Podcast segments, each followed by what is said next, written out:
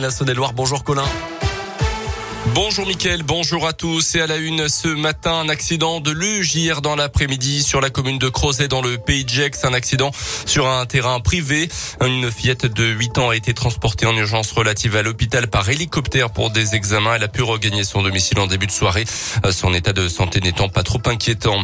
Un début d'incendie samedi dans un bâtiment désaffecté à Neuville-les-Dames dans la Dombe, un feu dans une ancienne maison de convalescence. Le sinistre a été rapidement maîtrisé par les pompiers. Deux pièces du bâtiment auraient été endommagées. Une enquête a été ouverte par la gendarmerie. Le bilan de la fête des Lumières à Lyon qui s'est terminée samedi soir, une édition 2021 évidemment marquée par le contexte sanitaire une nouvelle fois, mais aussi par une météo pas forcément favorable. Malgré tout, l'événement a réuni près de 2 millions de visiteurs cette année dans les rues de Lyon pour admirer les 31 animations dans 27 lieux différents.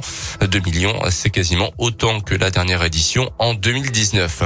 Dans le reste de l'actualité également, la chasse aux faux pas sanitaires. 400 enquêtes ont été ouvertes pour démanteler les réseaux de contrefaçon, a annoncé le ministre de l'Intérieur hier. Plusieurs milliers d'entre eux ont été détectés. Pendant ce temps, nous sommes en train d'atteindre le pic de la cinquième vague épidémique d'après le ministre de la Santé.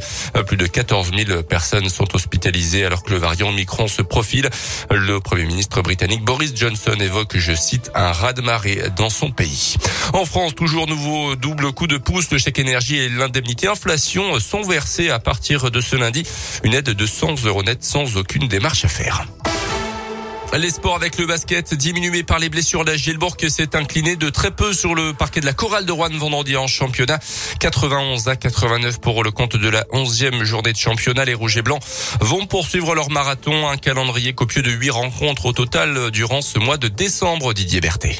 Ah oui, Colin, la Gielbourg avait bien commencé le dernier mois de l'année avec les deux victoires face à Paris et en Eurocup face aux Turcs de Bursaspor, mais s'incline vendredi soir à Rouen.